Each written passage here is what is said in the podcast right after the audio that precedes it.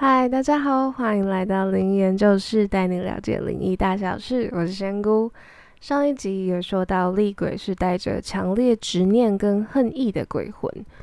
那这一集要介绍的是，我认为在都是具有强烈执念跟恨意的鬼魂之中，我觉得等级是最高、可怕等级最高的，那就是我们俗称的鬼王或是摩西纳等级的这种鬼魂。其实这类型的鬼魂。呃，常常也会带着很强烈的恨意跟执着。那他跟厉鬼也很像的地方，就是他们都是以灵体的方式，呃，灵体的形式去练习了他们的生活模式，去修炼他们的呃另一个世界的能力值。但是他和鬼王跟摩星娜还有厉鬼最不一样的地方有两个。那第一个就是，其实第一个就是鬼王跟摩星娜他们修炼的时间又更久。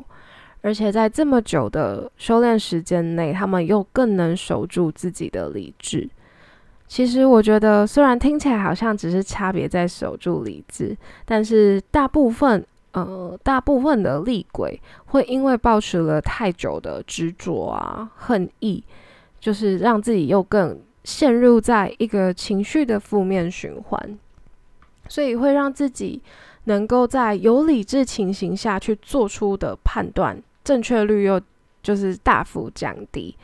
而且就像我们可能生活中有些人就是会生活很负面，所以他讲话很带刺，他做事很冲动，然后他可能也常常不计代价，这种就有点像是因为被生活负面情绪影响非常久，或是是呃挫折感比较重的人，可能也会有的情形。那这也有点像是厉鬼的这个模式。就是他们是一直抱持着强烈的恨意，就是可能，呃，想着他们都不能达成的目标啊，其实会非常痛苦，而且也很难过，就是不放过自己的这个，就是一个恶性循环。所以他他们在做决定，有时候其实都已经是太过生气、太过不理智的决定。所以其实要在很负面的情形、情绪、周遭环境来说，要守住理智，其实我觉得是一个我自己认为是一个非常难的事情。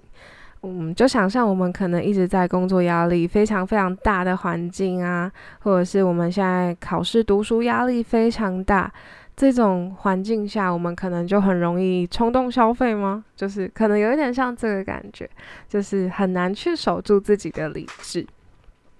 那也因为摩星娜跟鬼王他们是有呃很明确的目标，就是我想要达到某件事情，那我应该要怎么样？就有点像是会自己规划跟算计，更有方法的达成自己的目标。就有点像更会算计的厉鬼吗？我认为他们两个很大的差距是这一个。那我觉得这样子，呃，比较难解决的原因，真的是你有点难了解，说他们会为了目的已经铺好多少，就是铺成多少路，就可能做了多少步骤去达成他的目标，而且可能你呃帮忙处理了一个呃客人，他可能是。有被卡到牵走等等这种状况，其实也是比较难解决到本体，可能就是会先守护客人的安全这样。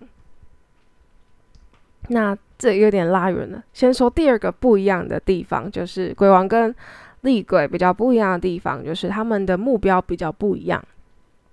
他们，嗯，鬼王跟魔星，那他们达到的目的。其实不一定，不全然都是在报复人类，那更多的是可能专注在另一个世界啊，就是呃，他们想要在另一个世界的能力值或者势力更大等等，这个他们跟我觉得跟厉鬼会更不一样一些，但是这个有点因为每个灵体的目标不同，所以也不一样。那今天。其实不止今天这一集，前面讲了厉鬼，还有一般的鬼魂，讲了这么多，好像都说了很多负面的灵体修炼方式。那其实也有一个善良的，就是正面的修炼方式。今天来让大家比较一下，可能大家会比较有一些感觉。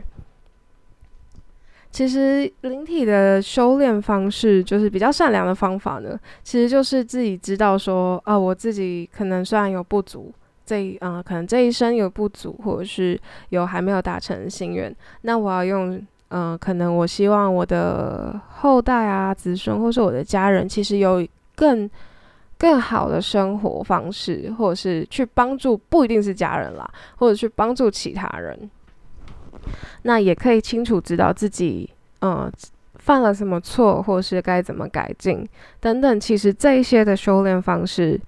呃，是比较正向的。那除了刚才那个什么，呃，用什么移动物体啊，那个可能是差不多的，那个没有那么负面。但是如果你把它用在负面的目的的话，可能那个就比较不一样。那其实善良的就有点像。我愿意帮助更多人，或者是我也真心的面对自己的缺点之后，我也改进。这其实是一个很，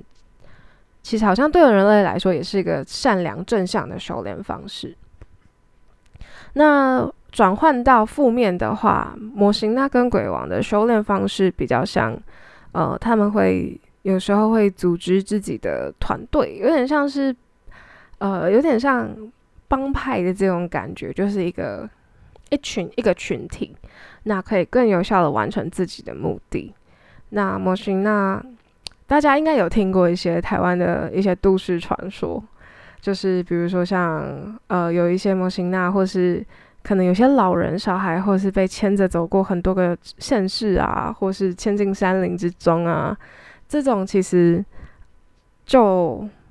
呃其实是蛮类似于就是模型那跟鬼王做所做出的事情。那他其实有时候没有，呃，没有特别的原因，可能就是他希望得到人的气息，或者是喜欢这个人的磁场或是能量，那就会把这个人牵走，然后收为自己所用。所以刚才才会说，他们有点像是会组织自己的团队或者是帮派这样子。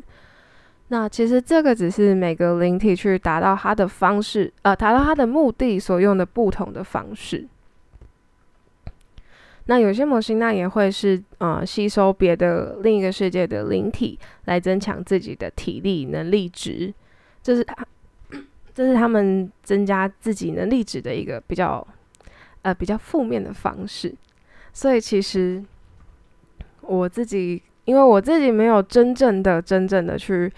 直接处理过模型那或是呃鬼王这个等级，毕竟我也比较菜。然后然后。但是听过许多就是前辈们处理的方式，或是听过台湾很多都市传说，像是红衣小女孩啊，或是人面鱼，我自己真的觉得是蛮高几率都是真的，然后也就很像是蒙辛娜，然后跟鬼王这种等级所做出来的方式很像。那今天这一集呢，我其实没有任何处理实际的案例，那只是单纯我去认定我看到另一个世界的一个一个我自己的分类。那其实也不能代表所有，嗯，可能所有老师或是所有模型那鬼王都是这么的负面，也有人能力很强的灵体，但是他的确都是在，嗯，会有帮忙，会有行善的。所以其实我认为大家不用太去。嗯，害怕说，哦，我遇到鬼王或者遇到摩西娜一定很很惨，或者是从此对他们有偏见。虽然说这一集好像辟谣的能力真的没有这么强，就辟谣的力度很不够，但是，嗯，我觉得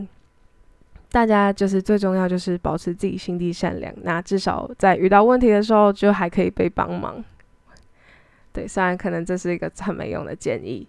那我觉得今天这个也有点像是一个小铺陈。就是之后我会啊搜集更多的鬼故事，那也可以跟大家分享一下这些鬼故事，可能它是不是它是属于辟谣系列，就是它有可能是假的成分呢，还是它其实是很真实的？那我们一般人遇到的话要怎么办？那如果大家有更多的鬼故事想要请我分享，那也可以留言或是到我们的 IG 分享给我。那今天的故事就分享到这里啦！如果喜欢我们另一研究室的话，请订阅。那也可以请我们喝一杯饮料，也可以到我们的 IG 看看哦。我们下次见。